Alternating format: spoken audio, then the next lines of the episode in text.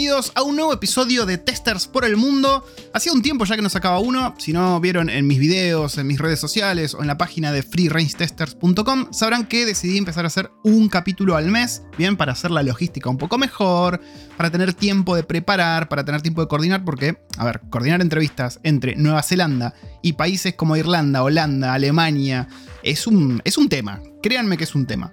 Eh, pero bueno, hemos podido coordinar. Tenemos una nueva entrevista con un argentino que está viviendo en Berlín. La verdad fue una charla que disfruté muchísimo, súper macanudo él. Nos va a contar un poco de todo, de cómo se fue, qué recomienda él hacer si hoy tuvieses que irse y qué te recomienda a vos que estás del otro lado, capaz pensando en irte a Alemania, por qué eligió Alemania, cómo se vive en Alemania, cómo es laburar en Alemania y un montón de cosas más. A veces nos vamos por las ramas hablando porque nada, hubo, hubo química en la charla, digamos, y química en el sentido de las cosas que debatíamos encontramos muchos puntos en común y eso estuvo muy, muy interesante. Ahora sí, sin más preámbulo, los dejo con Nico, que está en Berlín.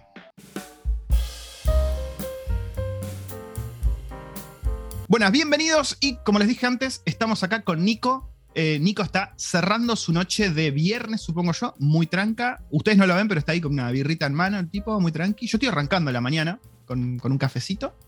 Eh, y Nico, ¿dónde estás vos? Yo estoy en Berlín en este momento, en Alemania. Berlín, Alemania. Imagínate la diferencia horaria, diferencia de distancia que tenemos es zarpada.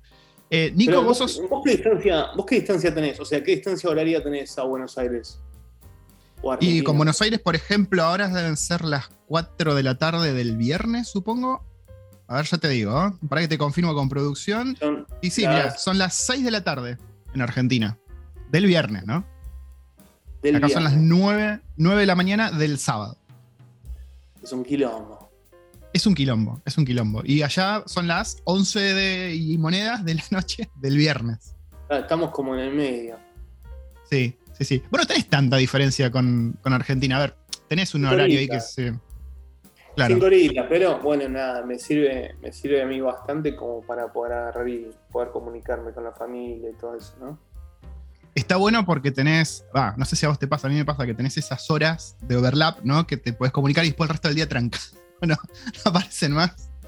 Eh, salvo, qué sé yo. Mira, por ejemplo, mi vieja, no sé, en tu caso, tus padres o, la gente más cercana, una vez que vos te, vas del país, están despiertos a toda hora, son como vampiros. Entonces te escriben a horas que eran irreales antes. Tipo 4 de la mañana ellos te están escribiendo. Eso, eso a mí. Ah, bueno, vos decís, este, por este, por random, o sea, por temas, cosas. Sí, a mí me sucede, ya, ya, no me sucede tanto porque, bueno, yo hace tiempo que me fui. Este, entonces, nada, ya están como acostumbrados a que este, a, cualquier, a cualquier hora no me llaman, sino que después de las tipo 6 de la tarde, que claro, serían acá como las 11 de la noche, este, No me llaman ni, ni, me. Bueno, igual, aunque me hablen, yo vivo con el celular en muted, entonces este, no, este, no, no tengo ningún tipo de registro de absolutamente nada. Sí que hace mucho te fuiste. ¿Hace cuánto te fuiste más o menos? Yo me fui hace cinco años. De, cinco años. O sea, hace cinco años me vine para Alemania, pero antes había estado trabajando en Santiago de Chile, este, dos años y medio. Y previo a eso, estuve cuatro años este, trabajando viajando. O sea, implementaba un software para hoteles. Ah, o sea que claro, hace bocha ya que estás fuera de Argentina, o sea, mucho más de cinco años que estás fuera de Argentina. Digamos, ponele. O sea, eh, cuando viajaba, este, con esos cuatro años que estuve viajando todo el tiempo, este, era durante mis 24, 23, por ahí. Este, y, bueno, nada, eh, en ese momento, nada, eh, nada, era como que no estaba, digamos, básicamente. O sea, en ese momento perdí eh, básicamente lo que mucha gente padecí, lo que mucha gente padece cuando se va a vivir afuera. La famosa, el famoso desarraigo. El famoso desarraigo, exactamente. Bueno, eso lo padecí este, cuando, cuando estaba viajando, cuando era muy chico. ¿Por dónde te pegó a vos el desarraigo? Viste, a cada uno le pega distinto. No, en todo sentido, yo creo que como, a todo el mundo también, ¿no? O sea, este, yo creo que eh, extrañar la familia, los amigos, el barrio, las comidas, Este, creo que a todos, a vos también. Sí, sí, sí, sí. Sí, yo empecé a escuchar tango, por ejemplo, acá. Cosa que allá no hubiese hecho jamás en mi vida, te digo. Y interesarme por cosas que capaz tampoco me hubiese interesado estando allá. Ah, bueno, sí, quizás yo, yo me, también, quizás es como que me siento más, más argentino, así decirlo. Este, sí, eso pasa. Este, yo qué sé, este, me, sentía como mucho más, no sé cómo decirlo, este, como mucho más, no sé, cada vez que veía, bueno, igual, al día de hoy todavía me pasa. Sí, sí, sí, pero al día de hoy me pasa y supongo que a mucha gente también, o sea, si no es necesario estar este, fuera de Argentina para eso. El otro día, este, mis amigos de Argentina me mandaron un videito, eh, lo pusieron dentro del grupo, no me lo mandaron a mí exclusivamente, uno de esos, uno de esos videitos de este, TIC Sport, este, que son como los de Quilmes, no sé si te acordás, que eran como muy, este, muy patriotas, muy como que te hacían sentir argentino. Este, sí, sí, sí, sí. Y, bueno, y eso, eh, eso me pega todavía al día de hoy. O sea, eso no, no, no tengo ninguna distancia. O sea, después de sí, estamos igual. o sea, pero creo que también esos videos están hechos para eso, digamos, ¿no? O sea, como que está sobreintencionado el tema de intentar hacerte sentir como que. No sé. Tal cual, tal cual. Sí, sí, ese es el objetivo. Pasa que está, hay muchas cosas que están romantizadas, que por ahí vos te vas afuera, vos te fuiste, por ejemplo, a Berlín, yo vine acá a Wellington, y hay cosas que cuando llegás decís, ok, sí, está bueno, pero la verdad que, qué sé yo, tenemos cosas muy copadas en Argentina, que por ahí cuando vos estás allá decís, no, esto es una cagada, Argentina es una cagada, y una vez que vos te vas afuera y ves y, y podés comparar quizás, si bien hay un montón de cosas que sí son ciertas, como infraestructura, calidad de vida y demás, hay cosas que decís, ok, en Argentina esto no está tan malo, esto está bueno, tenemos cosas muy rescatables, y cuando estás afuera las ves y las defendés a morir.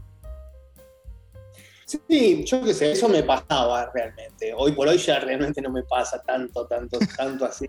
Este, o sea, yo vuelvo a Argentina, no sé hace cuánto vos te fuiste y hace cuánto no volvés. Hace cinco años que me fui, hace cinco años que no volví todavía. Claro, bueno, yo vuelvo todos los años. Este, y cuando vuelvo, vuelvo dos meses, quizás un mes y medio para uh, Claro. Este, no sé qué tan caro será de allá, pero acá es carísimo. Acá sale más. Y es caro, sí, ahora Aumentó, ahora aumentó y sale como 1.600 euros. Eh, acá me parece que está más caro. Está como, como 4.000 dólares kiwis, creería que serán unos 3.000 algo americanos, ponele, la ida, y creo que después la vuelta es otro más. Es, caro, es caro. Pasa que estamos muy aislados. Es carísimo. Es a la Dix, es a la Dix. O sea que si vas, tenés que quedarte un buen tiempo para, que tenga sentido, si no, no va. Es carísimo. Sí, sí, sí. Entonces vos te vas, te quedás dos meses, boludo. Dos meses por año. es bocha eso. Yo me quedo y lo que pasa es que eh, vuelvo no lo mismo, o sea, hay que amortizar el viaje, o sea, y aparte, lo que sucede es que cuando yo me voy, que usualmente me voy para las fiestas, este, acá el clima es una poronga, y, eh, perdón, este, acá el clima es muy malo, y, ¿cómo se llama? Y es re feo, o sea, acá no sucede como le sucede a gran parte de, Europa del norte, este, eh, no sale sol acá, negro. Sí, me enteré. Vos tenés que, ¿Te, pegó feo eso tener que tomar vitamina D, ¿vale? Yo tengo amigos viviendo por allá que tienen que tomar vitamina D para no, ponerse blue, no, deprimirse, digamos, al principio, al principio eh, no, para nada. Este, pero los últimos, no sé, bueno, quizás también con la pandemia un poco me, me pegó, quizás, o sea, sin darme cuenta, me pegó. Este, quizás un poco me pegó, sí, hubo un par de meses que quizás me sentí un poco bajón, así decirlo. Sí, igual creo que, todos pasamos por eso estos años. Creería. ¿eh? Creo, creo que lo de la vitamina D solo lo he tomado porque en un momento se decía de que si tomabas vitamina D te pegaba menos el COVID o te pegaba con menos. Es buena, bueno, yo no lo había escuchado. Bueno, yo qué sé, yo, qué sé, quizás lo menos argentino. Todo, lo que sirva para adentro, igual, ¿no? mal no te va a hacer tomar vitamina D. No, mal no te va a hacer. Y aparte era, era invierno, ¿viste? Entonces, yo qué sé. Entonces, ¿vos te acostumbraste al clima? Porque estos dos meses que te vas, te vas, me imagino, en el peor momento del clima de, Alemania, ¿no? Agarrás y te vas. Yo me, voy, en el peor momento de, de Alemania. O sea, en el es muy buenas. Tal, literalmente este año me voy en, en noviembre, a media, no, a fines de noviembre, este, y vuelvo recién como el veintipico de, de enero. Claro, y te queda justo para la fiesta, un golazo. O sea, pegás fiestas con una familia amiga y rajás del invierno crudo. este, como siempre no es un tema de que lo elegí, lo elijo, no lo elijo el pasaje casi, o sea, elijo más o menos el mes, ¿viste? Este, pero después lo que sea más barato. ¿Te, terminaste de acostumbrar al clima en general, digamos? Más allá que el invierno es una garcha, como decís vos. Hay otros momentos que decís, ok, está bien, o es todo, todo el año es una cosa fiera. No, no, no, no, no. Eh, hay momentos que realmente está, está muy bueno. Por ejemplo, Berlín en verano, ahora, este, quizás en julio, agosto, este, entre, sí, entre las últimas semanas de junio y las primeras semanas de agosto, también el calor es muy fuerte acá, ¿viste? Este, y aparte, sí, lo que sucede es que las casas, este, las no sé, todo lo que son los, eh, los buildings, no, no, están preparados para el verano, están preparados para el invierno. Porque claro, mm. el departamento donde yo vivo es de 1900, por ejemplo, el edificio es de 1900. Este, ¿Y cómo se llama? Este, entonces, nada, en ese momento el invierno era como muy crudo, ¿viste? Muy zarpado. Sí, sí, sí. Este, el edificio entero está preparado para el invierno. Entonces, nada, todas las paredes que son exteriores este, tienen como un metro de diámetro. Este, son re grosas, re grosas. Este, y, y, bueno, nada, entonces está difícil el verano acá porque nada, se recontra calientan los departamentos. Claro. Este, no se acostumbra a utilizar aire acondicionado. Prácticamente nadie tiene aire acondicionado. Ah, qué raro, porque claro, a ver, están bien aislados por lo que sí, pero si vos metés el aire fresquito, se te mantiene fresquito. Pero si no tenés aire, sonaste. Sí, exacto. Este, pero ni las oficinas tienen aire acondicionado. ¿eh? O sea, mi oficina. ¿Posta? O sea, la empresa donde yo laburo no tiene aire acondicionado. Te ponen un ventilador. esa no me la imaginaba. Y vos viste que, yo qué sé, hacer, yo qué sé, no sé, concentrarte demasiado con demasiado calor, a mí no me sale, ¿viste? No, a mí tampoco, claramente. Estás chivando, que te cae la gotita, que tenés ahí al, lado un compañero que te está mirando, vos estás todo chivado tipo Elvis, tipo Sandro, no da. No, no, no, me gusta. Che, no, te pregunto. Perdón, ¿qué me ibas a decir? Decime, no, no, no, decime. No, no, que colgué y no te pregunté, vos claramente trabajás en testing. ¿Te imaginas que ahora me decís que no laburás en testing, que sos veterinario? Digo, ¿qué estamos Yo trabajo en la estación de servicio de la esquina. Este, ¿Vos trabajás en testing? Yo trabajo en testing. Y trabajabas en testing antes de irte, claramente, ¿no? Sí. ¿O empezaste allá? Eh, ¿Trabajabas de testing en QA, digamos, antes de irte a Alemania? ¿O es algo que empezaste a hacer allá?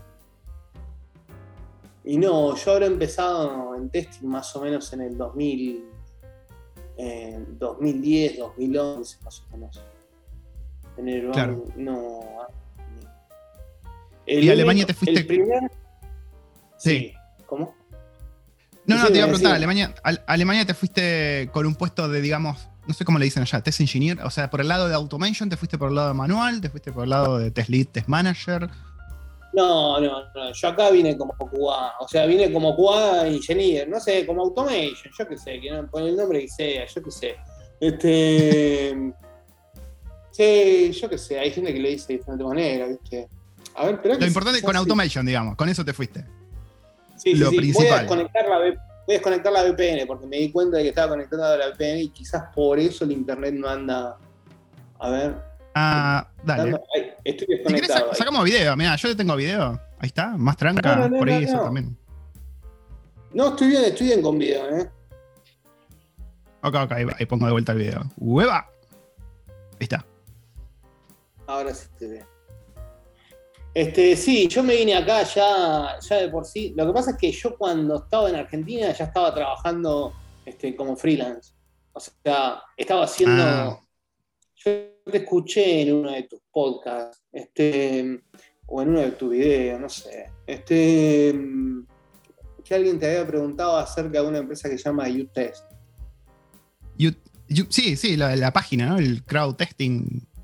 Sí, es. Eh, y vos hacías referencia, este, no me acuerdo, este, hacías referencia a eso. Se ve que alguien te había preguntado o algo por el estilo, este, y la respuesta tuya fue: es una picadora de carne. Este, sí. Comparto. Estoy de acuerdo.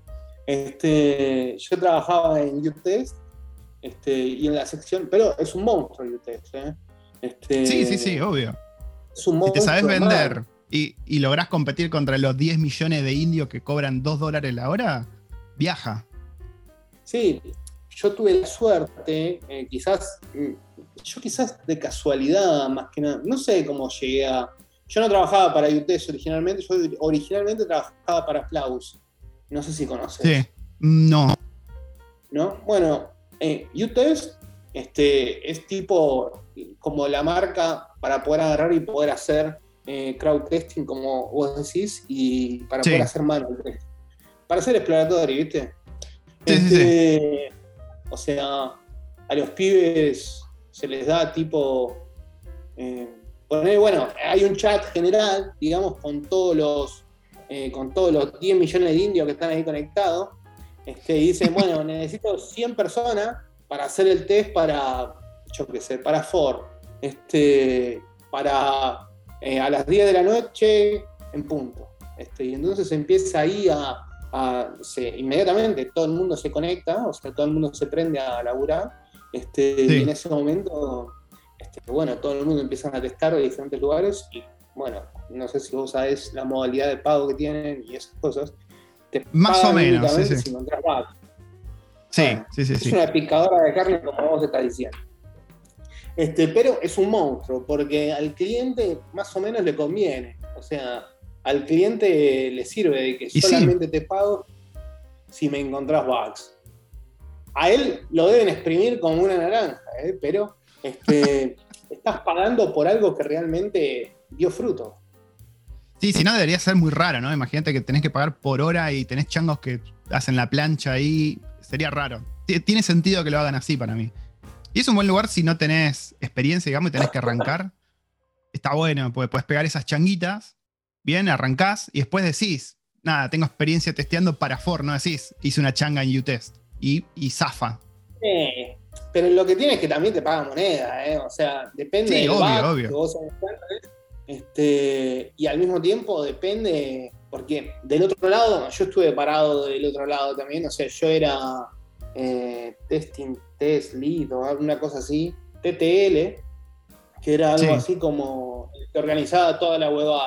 Este, y, nuestra responsabilidad también era poder agarrar y poder este, asignarle a otras personas quienes controlaban que, los bugs que vos estés reportando no estén duplicados, este, tengan sentido este, y al mismo tiempo, eh, ellos pagan de acuerdo a la severidad.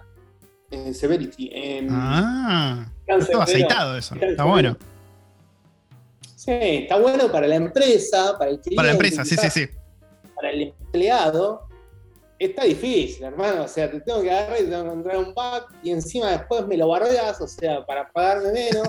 este, y encima, o sea, como si el bug zarpado pagara una fortuna. O sea, no, quizás el pack más zarpado de todos, o sea, yo que sé, un terrible, este, yo que sé, algo que no esperaba correctamente. Te prende fuego la computadora.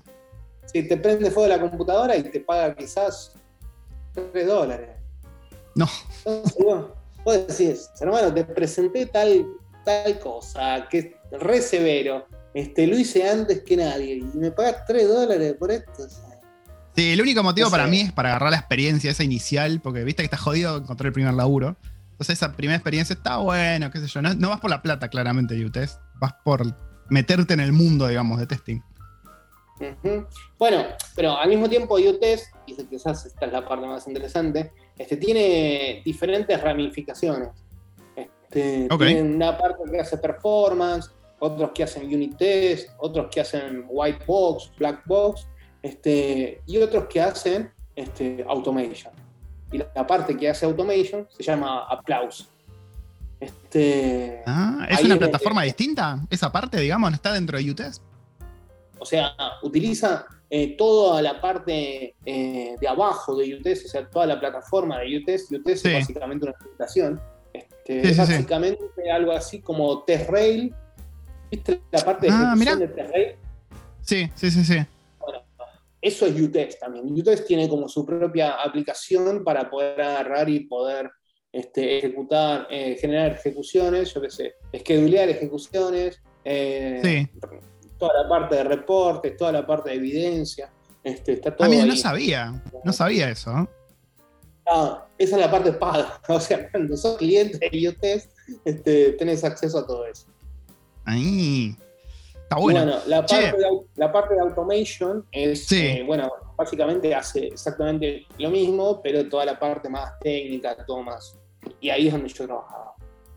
Claro, yo me metí para, para probar en la parte de automation. No, no, no recuerdo haberme metido en algo particularmente llamado Applause. Me metí en UTS Automation y me caían un montón de changos medio dudosos a pedirme que le haga bots para comprar cosas en Amazon y cosas así. Dije, eh, no, chao, no, nos vemos en el corso. Eh, pero eso, esas fueron todas las ofertas de laburo que tuve en UTest. Ese fue mi, mi corto paso por UTest. Básicamente. Ah, Che, vos te fuiste a Alemania. ¿En qué momento dijiste, porque es una decisión, ¿no? ¿En qué momento dijiste, ok, dejo todo, hice demasiado por esta familia, me voy a Alemania? O sea, ¿por qué Alemania en particular? eh, bueno, Alemania junto con Suecia son los dos que más fácil este, te hacen la visa para poder laburar. ¿Posta? Yo hubiese pensado que era todo lo contrario. No, bueno, siempre y cuando estamos hablando de la visa, o sea, cada uno tendrá sus condiciones particulares, ¿no? Pero yo Sí, sí, obvio. este, no soy graduado, este, entonces como no soy graduado, únicamente puedo aplicar la visa de trabajo. Este, y, ¿cómo se llama?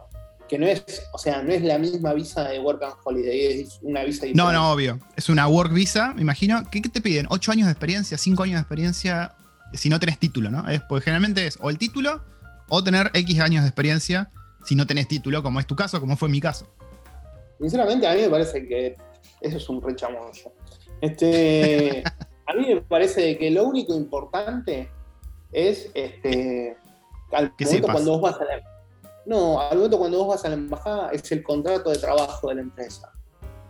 Claro. Si vos tenés el contrato de trabajo de la empresa firmado por la empresa, este, listo, se terminó la historia ahí. No importa si es el kiosco de la esquina este, o si Sí, es sí. el banco más importante de Europa. Este, lo importante es que vos tengas un contrato firmado por la empresa demostrando que la empresa te necesita. Una ¿Y vez la que vos tenés esto, ¿Y la empresa pone el gancho te- pidiéndote algo, como dijimos, años de experiencia? ¿O te hace la entrevista y dice, ok, este pibe sabe, no me importa hace cuántos años está, toma, pum, te hago el contrato de trabajo? Mira, en, la entre- eh, en mi trabajo eh, yo hago las entrevistas. Este, Y a mí, a mí lo único que me importa es este, que vos sepas automatizar. Claro. O sea que si sabes, más allá de los años de experiencia y si no tenés título, es posible irte con una work visa si tenés un sponsor, ¿no? Porque esto es un sponsor. Es, el contrato sponsor. este de laburo es un sponsor.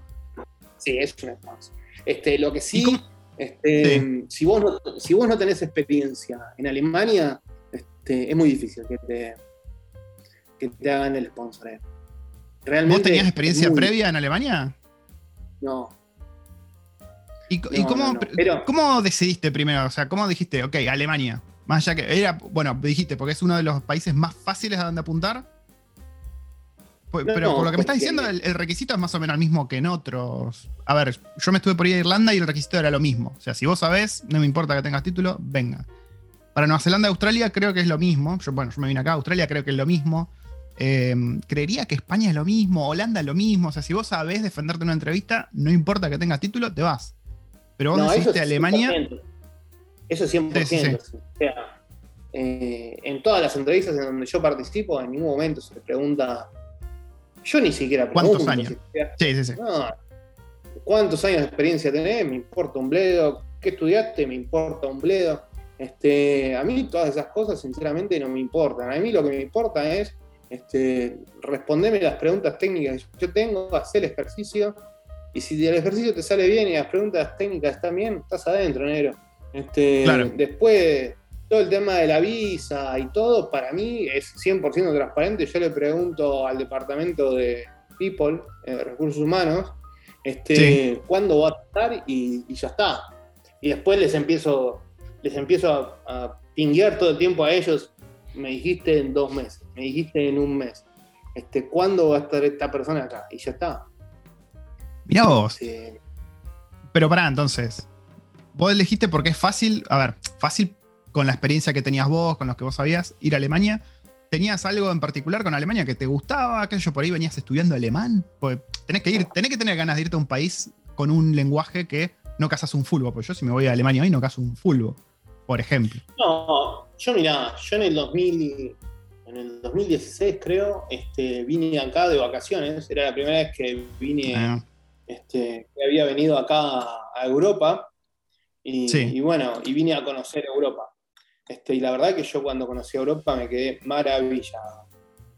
Maravillado. O sea, mm, yo no conocía, lo único que conocía de afuera era Brasil este, y Uruguay quizás. Bueno, y otros países, pero únicamente de Latinoamérica. Y cuando conocí a Europa dije, mamá, yo me voy a quedar a vivir acá. Y dicho y hecho, y a la vuelta, nada, intenté hacer lo posible participando en un montón de entrevistas. O sea, yo iba a la oficina básicamente, este, ahí a Córdoba y Alem, este, únicamente a hacer entrevistas. O sea, y cuando mi jefe me decía cualquier cosa, se le respondían dos patadas. pero estaba todo el día en entrevistas. Yo hacía ¿Te, como. ¿Te pusiste a estudiar alemán vos? ¿O, o, allá se manejan en inglés, más que nada, en, el acá, acá nos manejan. O sea, yo estoy en Berlín. Berlín este, es como una isla en el medio del océano, básicamente. Este, Berlín no es Alemania. Este, eso lo dicen todos los alemanes también. Este, y Berlín es una cosa afuera de Alemania. Este, mm, somos una ciudad excesivamente cosmopolita. Este, es como Barcelona, más o menos. Este, O sea, está repleto, lleno este, de extranjeros. Este, y eso hace también de que, bueno, de que, nada, de que se hable, en todos lados se hable inglés. O sea, en el único momento que tenés trato con, eh, con los alemanes puro y duro, este, es con los eh, formalities, eh, trámites mm. con el gobierno. Pero después, más allá de eso, nada, cero. O sea. Y si vos te vas a comprar pan, por ejemplo, ¿te, fuiste a comprar birra, pan o fuiste al mercado? ¿Hablas en inglés ahí con la cajera o cómo es el día a día ese? Lo que sucede, hablas en inglés, pero lo que sucede ah. también al mismo tiempo es que el, eh, la cantidad de comunicación que vos tenés es excesivamente baja. Entonces, al ser excesivamente baja, este, mm, dame eso.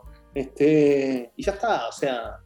Ah, o sea, es, por, ese lado. O sea, vos señaládame eso, asentís y ya está todo, listo. Vamos. Vamos para tomar la plata, me das el vuelto, no hablamos de nada, nos fuimos. Y sí. Claro. Qué flash eso, qué, distinto que son todos los países. Acá, por ejemplo, el kiwi se te para a hablar mil años. O sea, te encontrás a alguien en el medio del monte y se te clava a hablar. Te vas a comprar y cuando estás ahí en el cajero te preguntan qué planes tenés para el fin de semana y cosas así. Sí.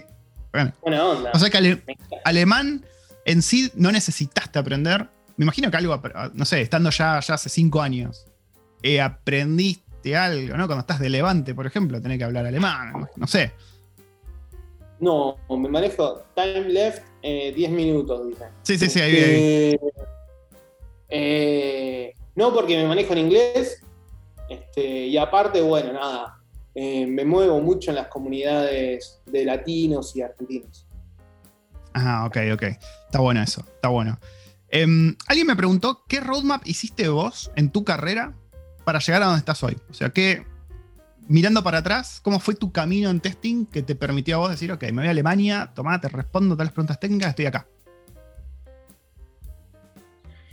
No, yo creo de que, este, o sea, no sé si hoy por hoy se estudia testing en algún lado en Argentina. En internet hay, Yo creo que hay, un par de. Sí, hay un par de cosas, tipo, no sé, los, los bootcamp y todas esas, cosas. Hay, están saliendo cada vez más. Sí, sí, sí, hay bocha. Pero bueno, este, cuando yo, cuando yo empecé no existía nada de todo eso. y la verdad que yo, eh, si yo tendría que decirte cuál fue toda mi educación básica en, en testing o automation, este, yo creo que fue nada más que estudio personal, digamos, o sea, autodidacta. Vez, autodidacta 100%. Este, se me vino a la cabeza, bueno, ¿cómo puedo hacer para poder este, automatizar, yo qué sé, el, el, login de tal cosa y después cómo puedo hacer para poder crear este, cuentas en, ¿cómo se llama esto? en Facebook y cómo puedo hacer para poder crear mails automáticamente y cómo puedo hacer para, etcétera. Este, y bueno, ir venciendo cada una de esas cosas fue haciendo de que yo pueda agarrar y pueda aprender este, bastante. Esa es una de las mejores maneras. Es la, única manera que me sirve a mí. O sea, decir, ok, ¿cómo hago esto? Y encuentro una librería. Ok, ¿cómo uso esta librería? Pues si me pongo a estudiar teoría y eso, a mí no me sirve. Hay gente que le sirve, pero estamos en la misma. Sí, sí, sí, sí. Hay gente, que le sirve y, es respetable también. Obvio, obvio. Cada cual tiene su, manera de aprender. Em, ¿Cómo es la relación tuya con colegas ¿no? de laburo no latinos? O sea, ¿cómo, ¿cómo te ven a vos? Vos sos el argentino. ¿Cómo, ¿Cómo está conceptuado, digamos, el argentino en Alemania? Más allá de los chistes obvios de Alemania y Argentina. ¿Cuáles son los chistes sobre Alemania? Y no sé, que, tenemos, que, estamos, que estamos llenos de, refugiados post Segunda Guerra Mundial y esas cosas, viste, que se jode tanto. Está lleno de memes. No, no, no, son chistes, pero. No, no, no, acá hay, acá hay un tabú realmente, este, y es, es, una falta de respeto realmente este, hablar sobre el tema nazismo. Sí, sí, sí, sí, yo lo sabía. Lo ah, sabía. Bueno, yo no lo sabía antes de venir a Alemania y no lo sabía. Y, eh, ¿Por qué crees que es una falta de respeto? Eh, que es una falta de respeto y porque ellos fueron estigmatizados como país, digamos, y quedaron crucificados para siempre después de eso. A ver, más allá que la sociedad entera medio que eligió ese camino, ¿no? Pero, qué sé yo. Este, bueno, yo creo que como casi todos los latinos acá, este, por curiosidad más que nada también, ¿no? Este, vi videos y todas esas cosas de todo lo, que pasó después de que la Segunda Guerra Mundial. Y, sí. Y mirá que no fue una cosa que todos los que eran, este, todos los que participaron de eso, este, los mataron o lo que sea. O sea, estamos hablando de que tenían capturadas entre 2 y 3 millones de personas, que eran los nazis. O sea, que eran todos los soldados que estaban en toda Alemania. 2 y 3 millones de personas. Y vos le tenés que dar de comer a dos y entre 2 y 3 millones de personas. Les tenés que dar este, salud, les tenés que dar este, bienestar, eh, una casa, este, y, o sea, les tenés que mantener, básicamente. Y entonces la solución más fácil fue agarrar y decirle, muchachos, háganlo de 10. y lo dejaron en libertad. Y bueno, después de... Eh, y, la sociedad continuó, ¿viste? Entonces, un poco por eso está, es una falta de respeto ah. Pues por ahí tenés tu. El carnicero viene de ese palo, entonces como que se evita, digamos, tocar ese, ese tema. Ponele. Por ahí no. O sea, eh, yo, yo antes de, vivir, de venirme a vivir acá a Berlín, yo viví en Múnich. Este, y en Múnich este, es 100% una re falta de respeto este, hablar del tema con un alemán. O sea, sí, sí que si es que el alemán no te habla a vos de ese tema. Este, claro. y, y, bueno, nada, y una vez una chica me comentó de que ella era alemana este, y ella me dijo, todos estos no quieren hablar de, este, del tema o no les gusta hablar del tema porque sus padres o sus abuelos... Este, claro. Qué turbio. ¿Y ellos cómo te ven a vos? O sea, vos latino, vos argentino sobre todo. ¿Cómo, cómo es la relación, digamos, con cómo la sociedad alemana ve al inmigrante? Vos me dijiste, por ejemplo, en Berlín está lleno de inmigrantes, así me imagino de estar bastante al, mismo tiempo están acostumbrados, imagino que a ver bardo, ¿no? Porque siempre que hay mucho y mucha inmigración es, uh, vienen a sacarnos los trabajos, uy, vienen a. No, eso, eso no pasa. Acá en Berlín eso no pasa. Porque en Berlín, como ya te digo, es una sociedad completamente cosmopolita. Y al ser tan cosmopolita, este, nada, pasamos. Nosotros no existimos. O sea, los argentinos acá somos excesivamente pocos no sabría decirte exactamente cuántos, pero no, no existimos. O sea, acá, por ejemplo, la mayoría de los extranjeros son turcos, este, o hace poco, eh, tipo hace cinco años, cuatro años, algo así, este, hubo una gran inmigración de Siria. Este, ah. Y entonces nosotros como que, no sé, me imagino de que ellos, en la mente de ellos, nosotros éramos como... Eh, no, resaltamos tanto. No, no existimos. Este, para ellos nosotros somos unos latinos, pero no el latino en relación al argentino, el latino en relación Mexicano. Al, brasileño. No, al brasilero, o sea, ah. te imaginas un brasilero tipo así, haciendo samba, haciendo ese tipo de cosas. Tipo salsa, ¿viste? ese es el concepto que tienen del latino. Y nosotros entramos dentro de ese bondi, pero este, nosotros no somos así ni Bueno, yo no soy así ni en pedo, pero ni en pedo soy así. Ah, que, la este, mayoría no somos así. No, este, pero ellos nos ven como latinos, o sea, por eso, claro. o sea, sí saben, sí saben, porque bueno, la educación acá es muy buena, entonces sí saben en dónde, en dónde está Argentina, este, etcétera, que hablamos español, este, saben de muchas cosas de nosotros, incluso eh, cuando yo llegué, cuando yo estaba en Múnich, en ese momento aparecíamos en las noticias, este, porque... Oh Dios, ¿por qué? Tengo miedo. No, no. Eh, un, compañero, un compañero mío, incluso fue discusión en ese momento en, el equipo en donde yo estaba, porque le llamó la atención a ellos. Este, porque Argentina había dado un crédito de 100 años, o había pedido un préstamo de 100 años. O algo ah, sí, sí, sí, sí, sí, sí, Era exactamente, era algo relacionado de 100 años, este, y entonces ellos me decían que cómo podía ser, y yo decía, hermano. Argentina, no lo entenderías. Este, y pregunta, y, bueno, no sé. Y entonces, este, nada, ese es, ese es el concepto que ellos tienen de nosotros. Muy vago, realmente. Qué bizarro, qué bizarro. Che, última pregunta antes de que Zoom nos pegue un boleo en el, en el Upite. Creo que ya está respondida esta pregunta, pero igual te pregunto. Ya hace cinco años que estás allá. Hoy, ¿seguís eligiendo Alemania como país para quedarte de acá, no sé, a 5 o 10 años? A 5 años, ponele, que es más cortito. Es un país que vos decís, me quedo, no quiero probar más nada, acá me planto yo sí, yo sí, pero también por un tema de que dentro de poco, bueno, eh, la visa, el estatus de mi visa cambia y entonces yo ya tengo más posibilidades de estar más cerca de poder obtener la ciudadanía. La ciudadanía, claro. Estamos en la misma. Estamos, me causa gracia porque hay muchos paralelos. Porque mismo, hace cinco años vos, yo me vine hace cinco años. Sponsor ah, visa. Es muy similar, muy similar todo. Lo único que es súper distinto, de acuerdo a todo lo que hablamos, es cómo es la sociedad alemana y cómo es Alemania. Sí, e, es muy, muy loco eso. Eh, en relación a, los callados y eso. Yo creo de que hay, hay mucho prejuicio, ¿eh? este, mucho, mucho. O sea, el estereotipo que nosotros manejamos allá del alemán eh, no es así. O sea, son diferentes, o sea, son, son barberos como nosotros, los más jóvenes, este, y tienen las mismas inquietudes que nosotros tenemos sí, eso es bueno este, saberlo, eso es bueno saberlo. Y mencionarlo. En ese sentido, en ese sentido somos muy parecidos, pero eso es la propia naturaleza humana, creo yo, no lo sé. Bueno, nos decías que, somos todos unos, unos brasileños bailando salsa con una fogatita en la playa, así nos ven los alemanes. Y no hacen distinción, digamos, entre el argentino y todos los latinos, básicamente. Somos todos latinos. A ojos de ellos.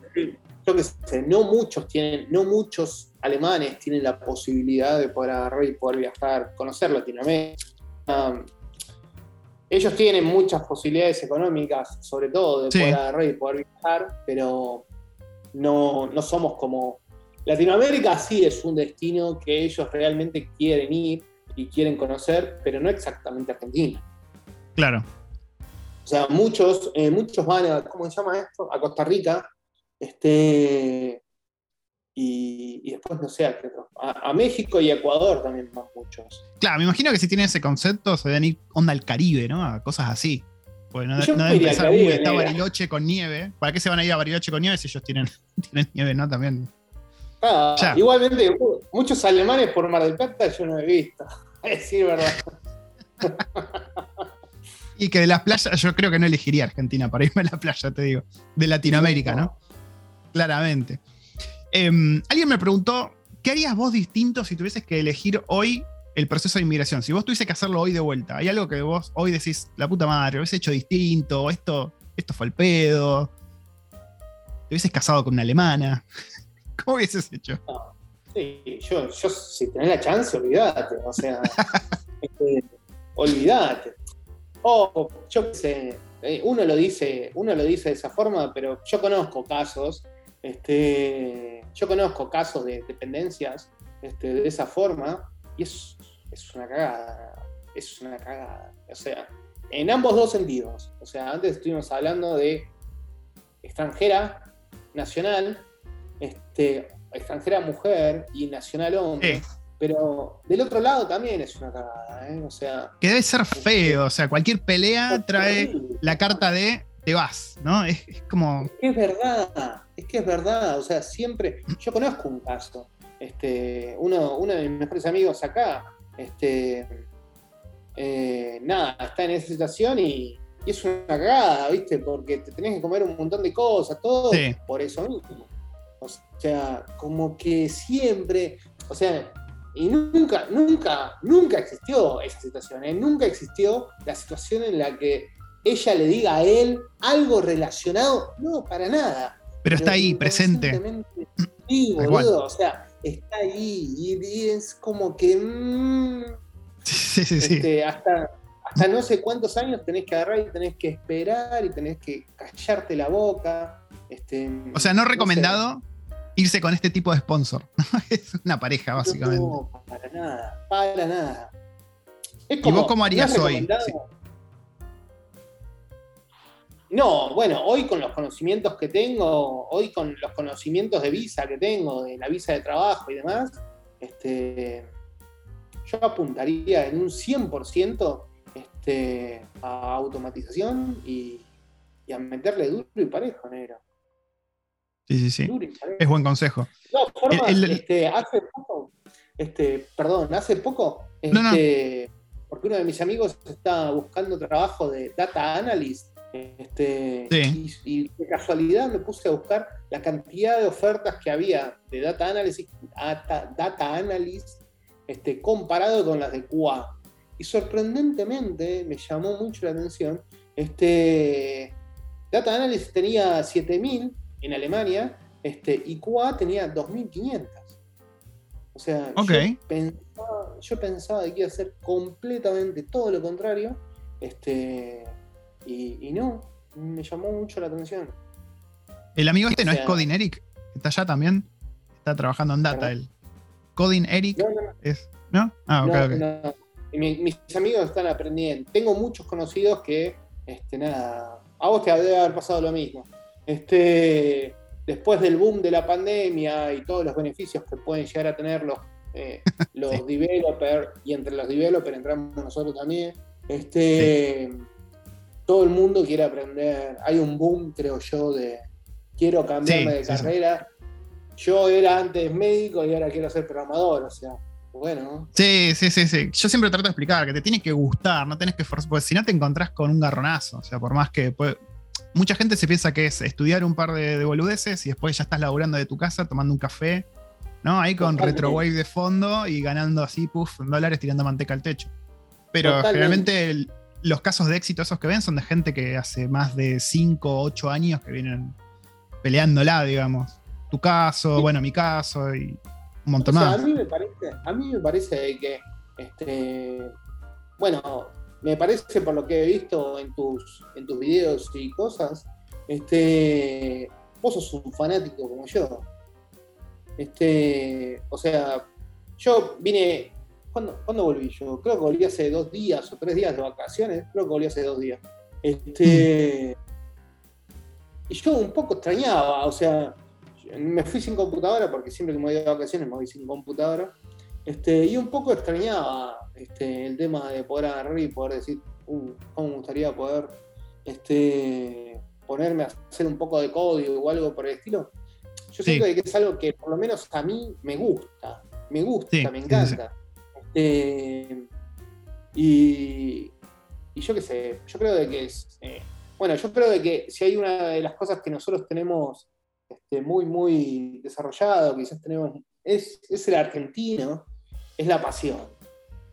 O sea, yo creo que el argentino es apasionado, digamos.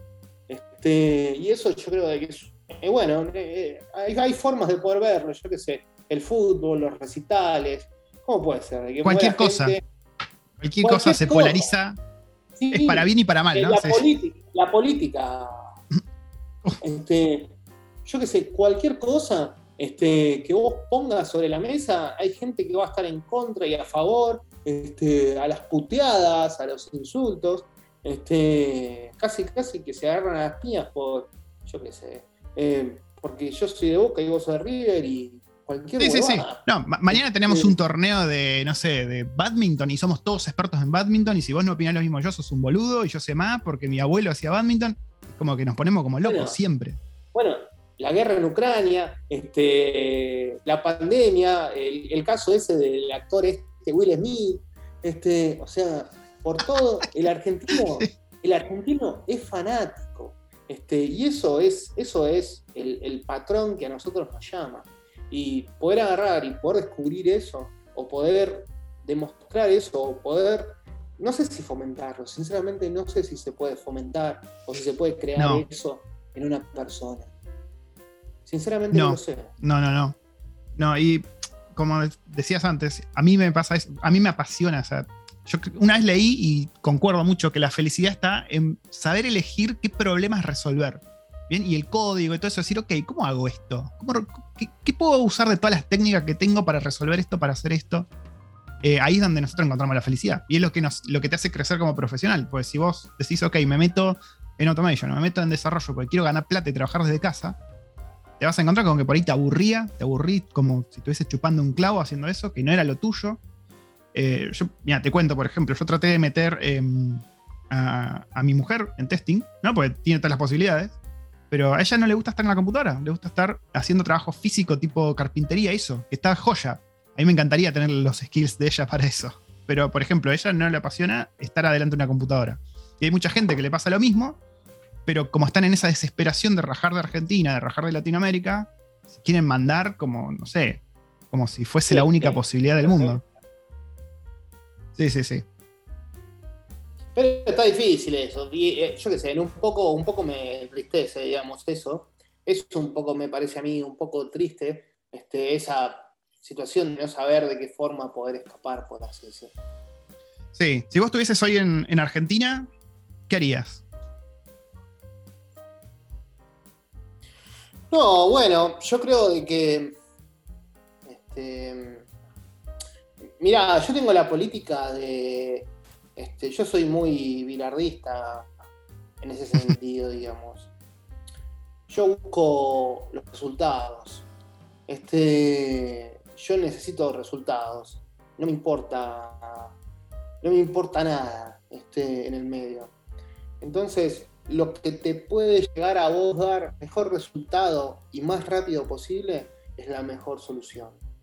Este, hoy por hoy, este, bueno, mira, justo te estaba comentando este de, Data Analysis, ah, Data Analyst este, comparado con QA, pero por putas me puse a mirar también este, eh, también cuántas búsquedas tenía JavaScript y cuántas tenía Java, eh, porque yo, yo soy Java developer.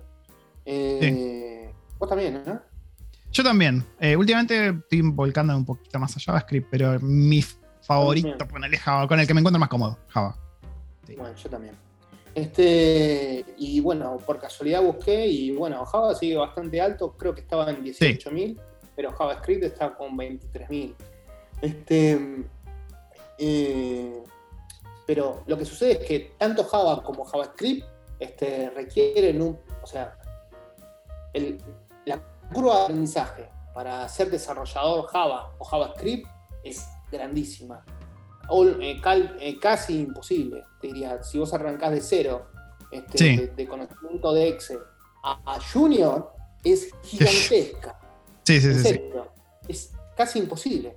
Yo, yo me he presentado, no sé si vos te presentaste para eh, Java Developer alguna vez. No. No, no, no. Yo me, yo me he presentado para Java Developer. Te pasan por arriba como el 71, boludo. Este, olvídate. Es imposible, hermano. O sea, eh, y bueno, nada. Eh, y entonces, lo que te queda en el medio, o a mitad de camino, puede llegar a ser QA o puede llegar a ser este, Data Analyst. Sí, sí, sí, sí, eso es tal cual. La curva de aprendizaje por ahí, o con menos, logras más visibilidad. Esa, sería por ahí la. Totalmente. Sí, sí, sí, estoy totalmente de acuerdo.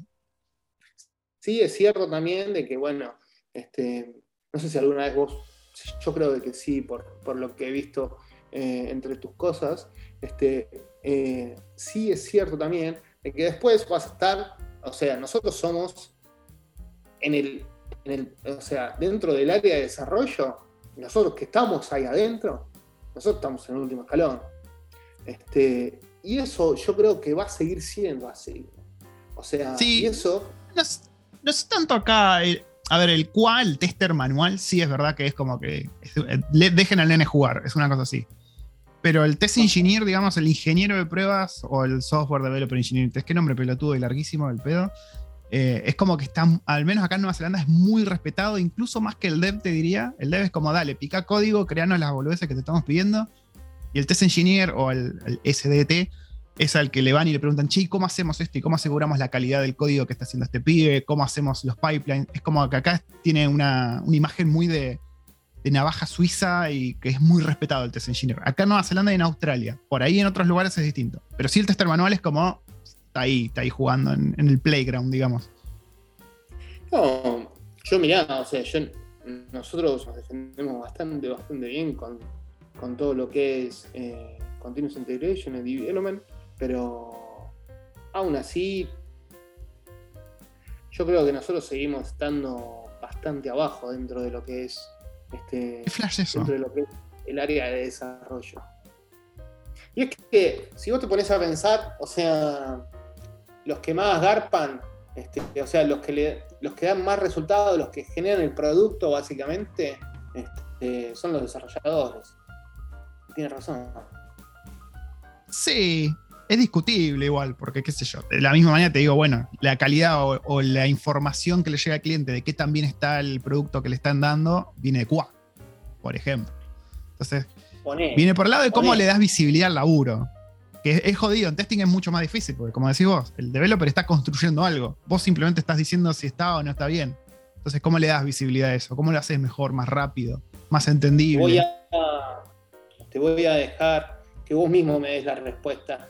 Este, y hoy, con todas las, bueno, ahora estamos en una situación en las cuales este, se reventó la burbuja de las startups este, y, de las inversiones en startups y demás.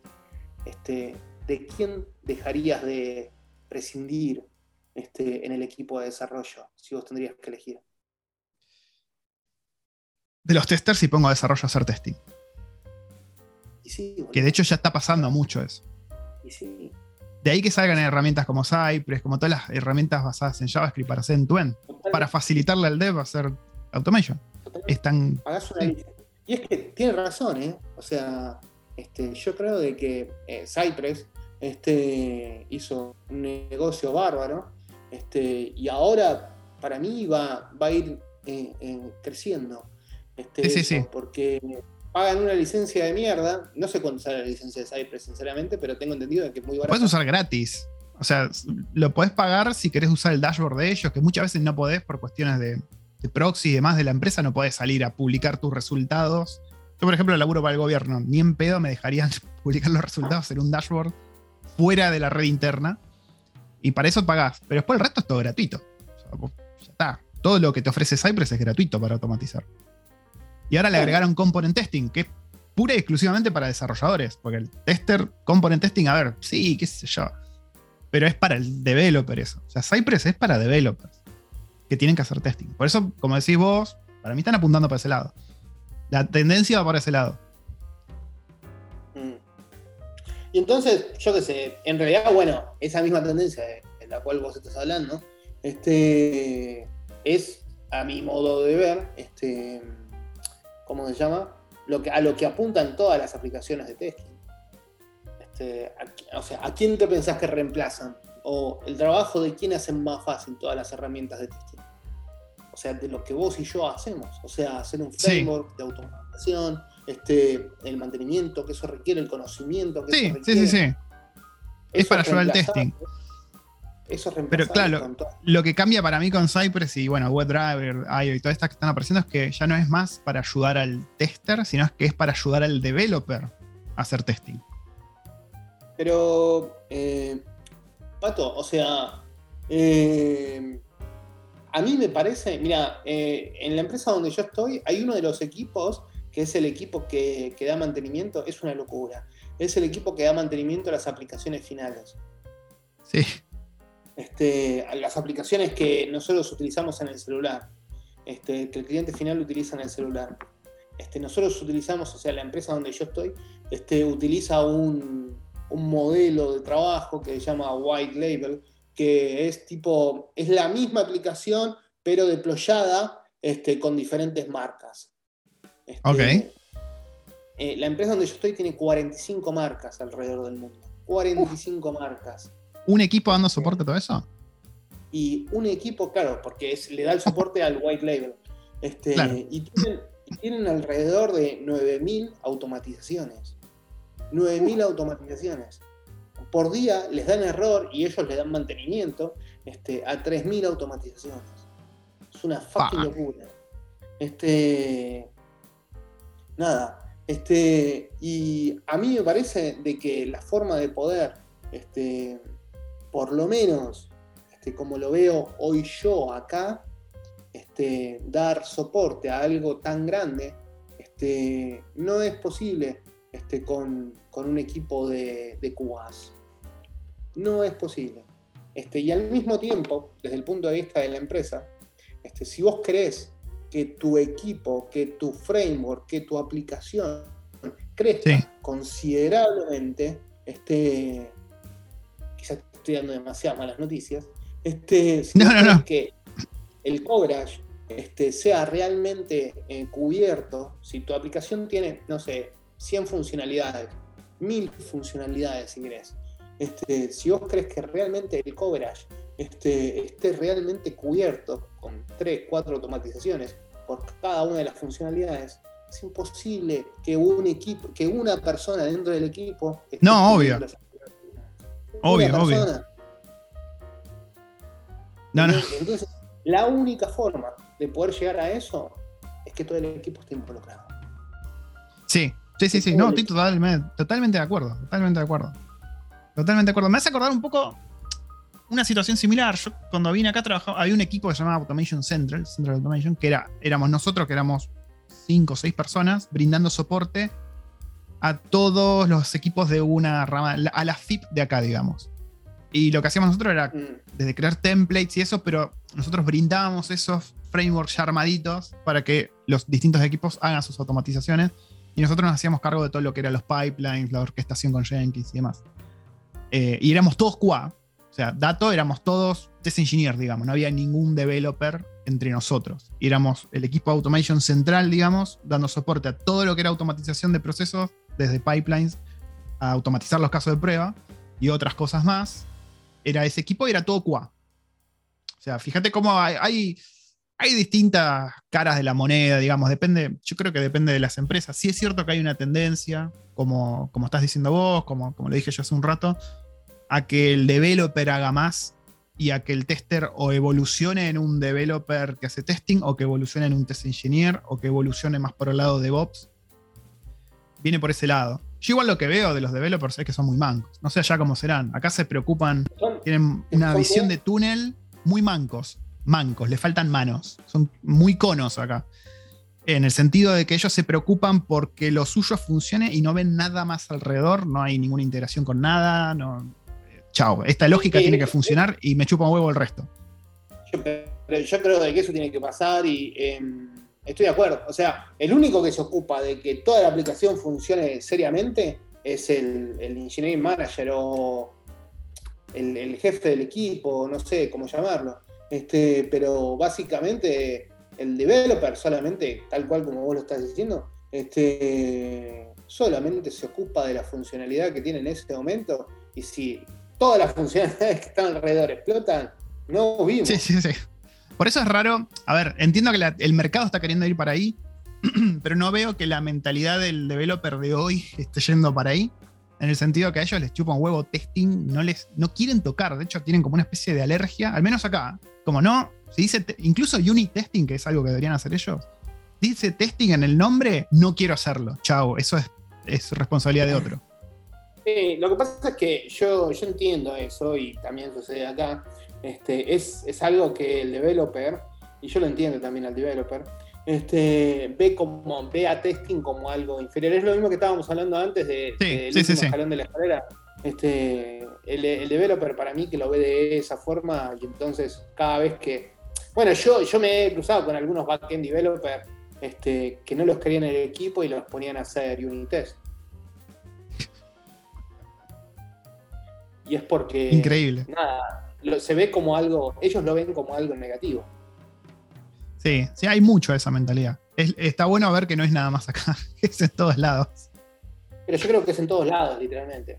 Sí, sí, sí. Pero sí, sí, bueno, básicamente a lo que iba con mi ejemplo es que este, a mí me parece que hay una tendencia a que este, testing lo tienen que hacer absolutamente todos en el equipo. Este, y al mismo tiempo me parece que es la única forma este, de poder hacer de que las cosas crezcan realmente. O sea, una sola persona haciendo automatizaciones es un cuello de botella, sí, sí, sí. No, no, no, no, Este, no existe. Este, y al mismo tiempo resolviendo este, los fails que sucedieron durante la madrugada, este, no, es imposible. sí, sí, sí, sí. Tal cual, tal cual. Che, te dejo una última pregunta porque ya son, ya cambiaste de día, ya estamos en el sábado los dos, vamos. Eh, ya sabes. ¿Te acostumbraste a la comida ya? No te voy a preguntar la cerveza, porque la cerveza le debe pegar mil vueltas a la cerveza que tenemos en Argentina claramente. Pero la comida, ¿extrañas para allá? Acá, por ejemplo, los argentinos que se quejan de que extrañan la empanadita, que la milanesita, que la pizza es distinta, el asado. ¿Cómo es allá? Bueno, este. Sí y no, digamos. O sea, a mí me parece que asado como el de Argentina no existe en ningún lado del mundo. Pero en ningún lado del mundo. Este, pues los cortes no existen. acá conseguís carne argentina, incluso te sale 20, ah, 27 euros el kilo. Y no es carne congelada, es carne enfriada, para que te des una idea. O sea, viene enfriada de. ¿Cómo se llama? De Entre Ríos viene. Este, y bueno, y por eso el precio que te cobran, ¿no? Este, pero, eh, ¿cómo se llama? Es carísima, hermano. O sea, yo qué sé, nosotros acá, para eventos especiales, o sea, yo qué sé, es tu cumpleaños este, y querés celebrarlo con 6, 7, 8 amigos, este, y ahí agarrás y te compras un pedazo de carne así y, lo, haces, eh, lo, haces a la parrilla con tus amigos. No sé si. Parrilla carbón, ¿no? Ojo, ¿parrilla carbón o parrilla gas? Acá, bueno, yo vivo en un lugar este, que tengo un parque muy conocido acá que se llama Mauer Park, que es el, Parque del Muro, em, que ahí se permite poder hacer eh, parrilla con carbón, pero ah, en todo el resto, prácticamente en todo el resto de, ¿cómo se llama esto? De Berlín está prohibido. Lo tenés que hacer con Sí, sí. me imagino si te compras un bife de 25 euros, lo hacer con carbón, ¿no? Claramente. Bueno, sí, nosotros vamos a ir y nos agachamos ahí a sufrir un rato más. No estaba bueno realmente. En cuanto a lo que es el resto de las comidas, este, hay, pero hay opciones, pero no son tan buenas como las argentinas. Este, y son carísimas. O mm. sea, acá la empanada, acá hay un lugar que te cobran la empanada 4 euros, eh, 4 euros o 4,50 cada empanada. Este, no. 4 euros. ¿Son argentinos vendiendo empanadas? Sí, sí, sí, sí, sí. Ok. 4 euros, boludo. Son gigantes, es una menos tan buenas. 4 euros. Está bien, son, son medianas, o sea, no son, no son ni grandes ni chicas, son medianas. No. Este, pero no es que es la mejor empanada que te vas a comer en la vida. O sea, una, empanada, pero 4 euros, o sea. No, no, no, estás loco. Yo acá la pago 2, dólares 50, ponele cada empanada, pero son grandes, son tan buenas. Y, y por último, el tema de la pizza, no hay como la pizza de Guerrín. boludo. O sea, a mí me parece que la pizza de Guerrín es la mejor pizza del mundo. Para mí la de las sé cuartetas. Pero bueno, ojo, ojo. No, no, no. A mí me parece que son buenas las dos, pero a mí me parece que la de Guerrín es la mejor pizza del mundo. Puede Y ser. no te estoy puede ser. hablando, no estoy hablando de la completa o de lo que de la de mozzarella te estoy hablando. Sí, sí, sí, más. sí. Sí, yo la de las Este- cuartetas, la común, la que era una cosa así. Eh, uy, ya, ya hablamos casi una hora más. No puede ser. Lo que pasa es que a mí me parece que empieza a contar desde el momento que hicimos la conexión, no desde el momento Sí, que sí, sí, sí. te decía, la de las cuartetas, la que es una cosa gruesa. Yo al principio pensé que era una tortilla. Cuando fui la primera vez dije, ¿qué hacen comiendo tortillas si es una pizzería esto? No, era la pizza. Es, la dan vuelta y vuelta, ¿viste? Y queda una, un manjar. Ah, bueno, no hablemos más de comida que me da hambre. Em, Nico, muchas gracias. Mira, se me coló una última pregunta, te la hago así muy veloz. Medio random la pregunta, Sí. porque es alguien que trabaja con alemanes y se queja de que tienen todo el tiempo reuniones. ¿Es así? ¿Viven de reunión? ¿Por ser alemanes? ¿O no? Medio random la pregunta, me tiraban eso. No, bueno, bueno, bueno. eh, lo que pasa es que en mi caso el que hace las reuniones soy yo. Este, nosotros tenemos, bueno, hace poco una de las chicas me pidió de que eh, tener un día sin reuniones. Eh, Es muy común eso, sí. Este, y, y yo no tengo drama. Este, yo dije que sí, pero que teníamos que brindar el estatus, en- tenían que brindar el estatus en el, en el canal. Este, pero, ¿qué, qué es muchas reuniones? A ver, ¿cuánto es? Este dijo que estuvieron nueve horas de. O sea, a ver, pará. Te leo porque era, era muy, Eso no existe. muy heavy. Eso no existe. Sí, muy, heavy metal. A ver, dijo. Nueve horas tiene en la muchas reuniones. semana, Alguien tenía. No, no, nueve horas de reuniones para- por trabajar con alemán. Nueve horas al día, tiró. Pero pará, ¿qué- ¿cuántas No, horas no. trabajan por Eso, día? eso no existe. Ponele de que es una exageración y, y dividámoslo por dos. Ponele cuatro horas y casi monedas, ponele. Por día no, es imposible, es mentira. Ok, Es ahí tenés. A vos que preguntaste eso, chupate un limón. Eh, tuviste mala suerte. tuviste mala suerte con lo que te tocó. Es así. Bueno, Nico, te agradezco mil que, te hayas prestado por esto. La verdad que fue un placer hablar con vos. Muy fácil hablar con vos. Muy buena onda. Eh, a mí me gusta hablar así, como si fuésemos amigos de toda la vida, compartiendo. Pues bueno, yo también estoy expatriado. Me gusta ver cómo es en otros lados. Me, causa mucha curiosidad, sobre todo de, compatriotas. Eh, y estuvo muy divertido, estuvo muy divertido. Me, gustó ente- enterarme todo esto y, y bardear un poquito para todos lados. Bueno, muy, eh, muchas gracias a vos y es muy lindo lo que. Bueno, he visto que estás en diferentes canales y eh, está bueno, está bueno que, apoyes bastante a los testers, digamos. Se hace lo que se puede, se hace lo que se puede. Y yo estoy tra- tratando de juntar a, lo- a los que estamos afuera, viste que una vez que te vas afuera es jodido conectar. Yo me empecé a conectar con la comunidad, te soy sincero, cuando me fui de Argentina. Pues yo antes no estaba en ninguna comunidad, ni, ni en QA Mercenaries, ni en nada. Pero una vez que me fui, por ahí pegó el desarraigo también, viste. dije, ah, quiero hablar en español de las cosas estas. Y me metí en quichicientos canales de, y servidores de, de testing argentinos. No, bueno, bueno, eh, en mi caso, en nuestro caso, en mi caso es distinto porque, mm, eh, bueno, yo trabajo para una empresa, eh, una de las marcas que es muy conocida allá en Argentina, este, se llama Pedido Ya. Ah, Este, sí, sí, Entonces, nada, mucha de la gente que trabajaba en Pedido Ya, este, los expatriaron para acá, o sea, ellos tomaron la decisión de venirse. Entonces hay muchos, eh, hay muchos o hay muchos argentinos en general en la empresa, este, porque son todos los que se vinieron de pedido ya para, para Claro. la empresa donde yo estoy. Ah, está bueno mantener ese grupo. Acá, mira, en Wellington particularmente nos vinimos un montón que empezamos por el mismo año que empezaste vos en game testing, en Globan. ¿viste? Cuando Globan empezó con game testing, salimos como una camada de ahí y varios de los que estamos en Wellington, en Wellington mismo, somos todos de ahí. O sea que nos conocemos. Bastante bizarros. Está bien. Bueno, Nico, te dejo que vayas a dormir, que te termine. No sé si te, te- te- terminaste la birra, sí, ¿no? Está ahí terminadita. Estoy, estoy casi. Ahí va. Un Bueno, fondito dale, blanco. este, nada, un gusto y, y hablamos. Dale, nos estamos hablando.